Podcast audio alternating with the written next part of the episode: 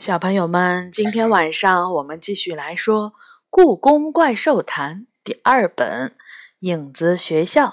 这本书是由常怡写的，浙江出版联合集团、浙江文艺出版社出版。第十二章：雪花阁。我迫不及待地冲进了阳心殿。这个时候，里面空荡荡的。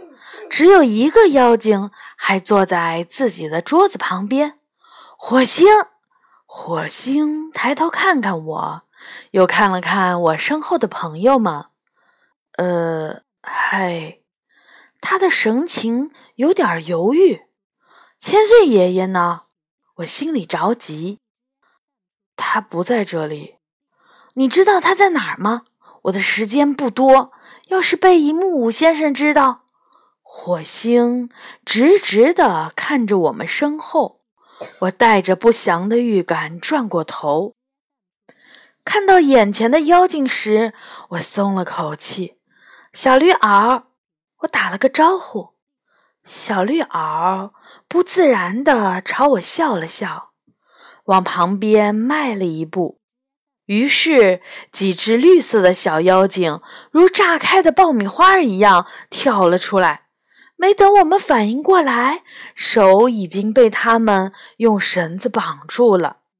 火星，快去找千岁爷爷救我！火星没说话，也没动，只是趁着妖精们不注意，把一个小纸球塞到了我的手里。绿妖精们把我们推出了阳心殿，沿着夹道朝后面走去。这时候我才发现，梨花不知道什么时候偷偷溜走了。我们一路被带到了雨花阁，在这里，它的名字叫雪花阁。火星曾经告诉过我，这里是影子宫殿的监狱，外面的夹道上还有游荡的行人和妖精。可是，一进雪花阁的院子，就只剩下一片渗人的寂静。咯吱一声，雪花阁的门打开了，一个长相可怕的妖精走了出来。他皮肤如油墨般黑亮，身材高大，有一双鸟爪般的手，脸就像是被谁狠狠地打了一拳。全部都凹陷了进去，嘴巴像老虎一样大。绿妖精们把我们交给他，又蹦又跳的离开了。我说：“你们呢？”黑色的妖精不停的咂着嘴。让人奇怪的是，长得那么丑陋的妖精，声音却十分好听，就像舞台剧里的男中音。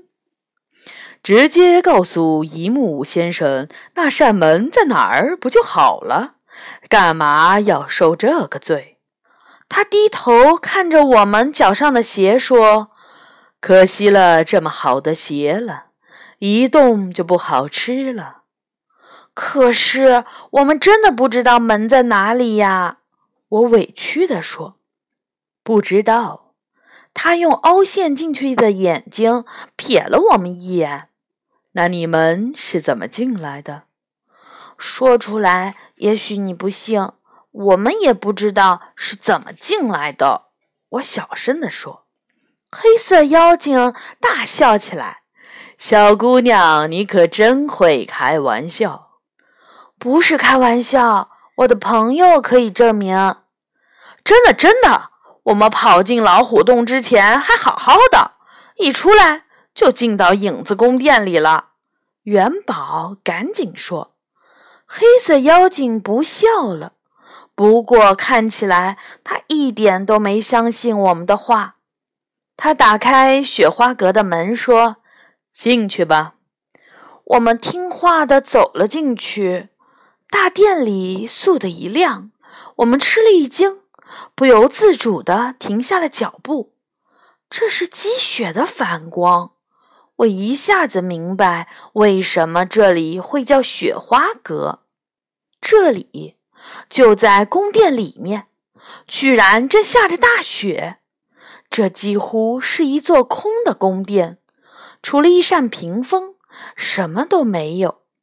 大片的雪花从天花板上掉落下来，和门外的雨一样，没完没了的下着。宫殿里又冷又空旷。如果有什么事，或是想到那扇门在哪儿了，就大声喊我的名字。石鞋怪，黑色怪物说完，就啪嗒啪嗒的消失在了另一扇侧门后面。石鞋怪，元宝嘴里嘟囔着，希望他只喜欢吃鞋，不喜欢吃人。你说对了，杨永乐说，听说食鞋怪挺善良的，古代还有他报恩的传说。这你都知道？元宝吃惊地看着他，杨永乐得意地笑笑说：“别忘了，我可是萨满巫师。我觉得咱们现在不是讨论妖精的时候，我都快冻死了。”我打断他们：“我真不知道他们怎么能笑得出来。这里冷得要命，而我们身上只穿着夏天的短袖 T 恤。”是挺冷的，杨永乐搓了搓手。咱们一起找找，看有没有放衣服的地方。我想他们是不会在监狱为犯人准备大衣的。元宝一边呼着白气，一边说：“谁知道呢？”杨永乐仔细观察着大殿的情况，时不时用手敲敲柱子或墙壁。猜想会不会有柜子藏在里面？就在他想看看屏风下面有没有抽屉时，屏风后面突然亮起了火把，把他吓了一跳。这里还有别人！元宝往后退了两步，我们咯吱咯吱踩着雪，轻手轻脚地绕到屏风后面。一只黑色的妖精正背对着我们，它的前面是一堆烧得旺旺的柴火，上面吊着一个咕嘟嘟冒着热气的火锅。在这漫天飞雪里，要是能吃上一顿热乎乎的火锅，我顿时觉得自己的肚子饿得要命。喂，你在煮什么？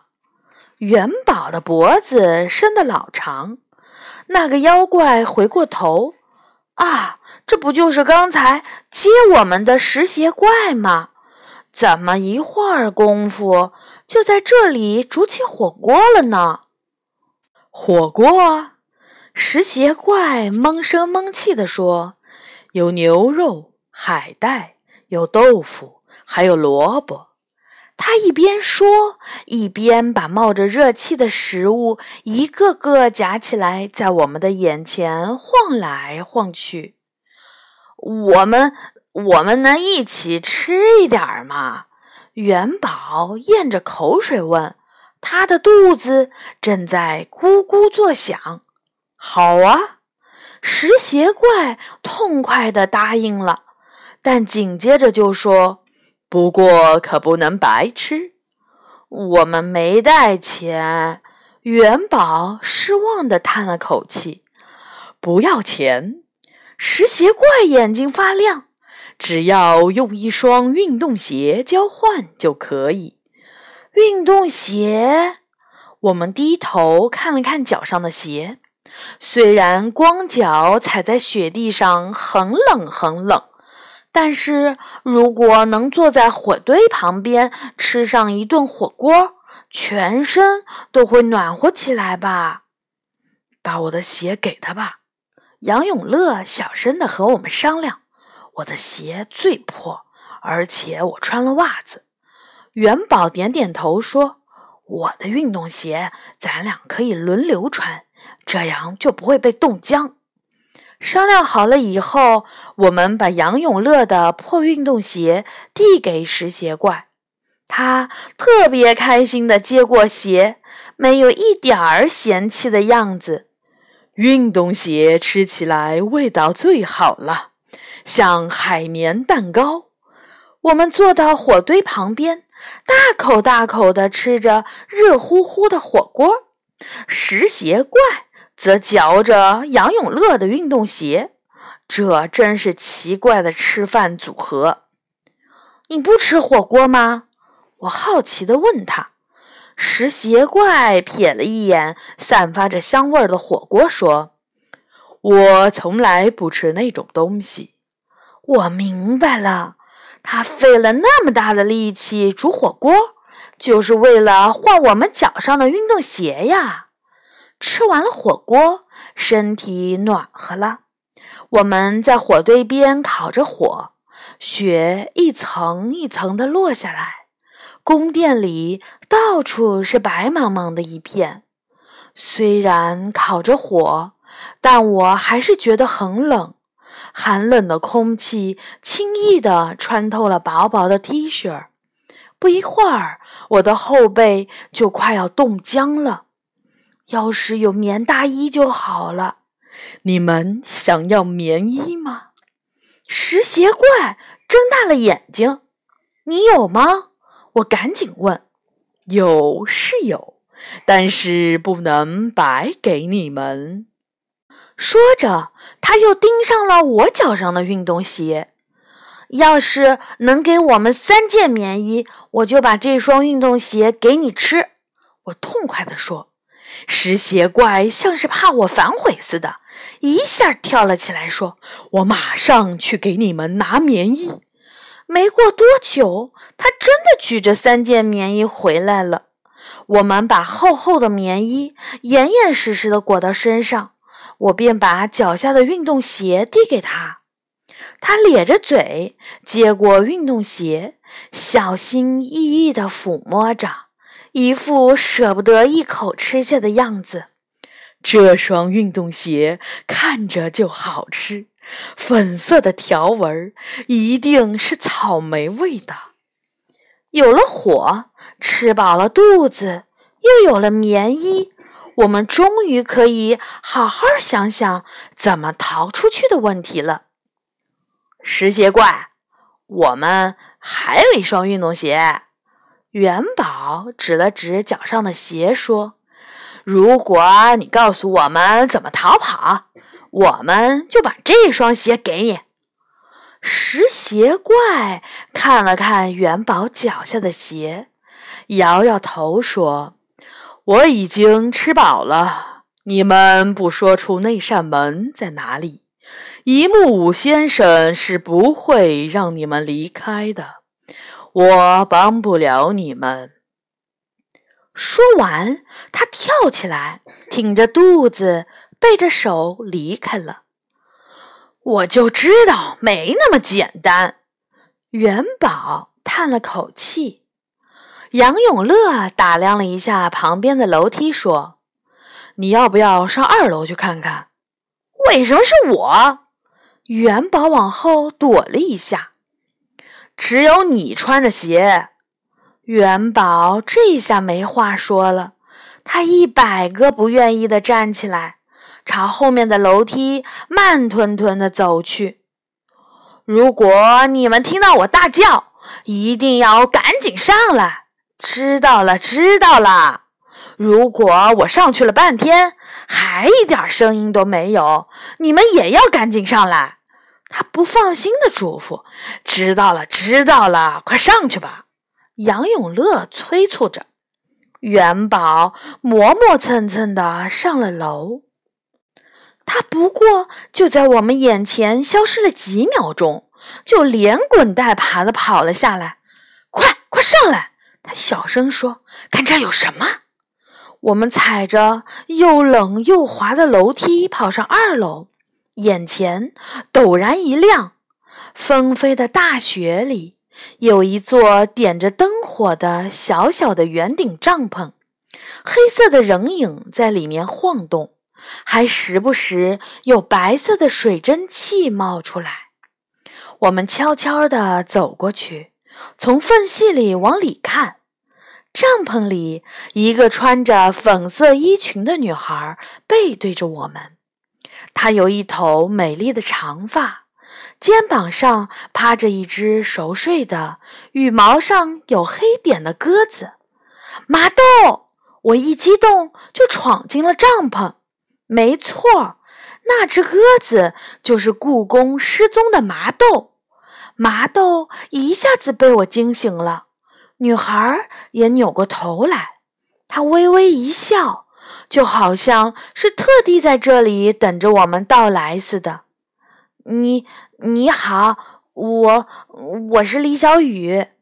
她开心的点了点头，说：“我在怪兽食堂见过你们。”我盯着她看，难道啊？我知道了，你是莲花仙子，是我啊。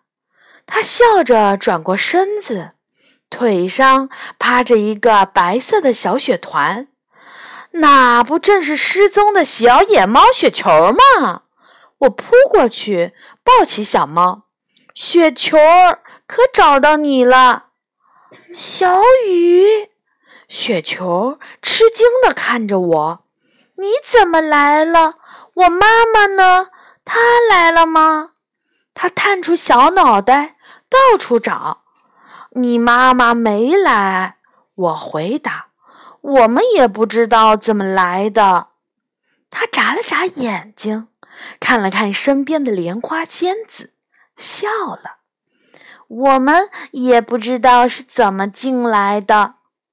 可不是，就那么走啊走，走到了宫殿的阴影里，再走啊走。就突然下起雨来了。莲花仙子轻轻地抚摸着麻豆身上的羽毛。你们为什么会被关到了雪花阁里呢？我问。都怪一只有五个身体却只有一双眼睛的臭妖精。雪球说。他问我是怎么进来的。我说不出来，就被关到这里了。我也是。莲花仙子点点头。本来我正在找出去的办法，结果就碰到他了。鸽子麻豆说：“不过幸亏这样，我才碰到了莲花仙子和雪球，还喝上了热茶，烤上火。喝点茶吧。”莲花仙子招呼道。我们坐下来，喝了莲花仙子递过来的热茶，身子顿时暖和了，来了精神。哪里弄来的帐篷、火堆和茶呢？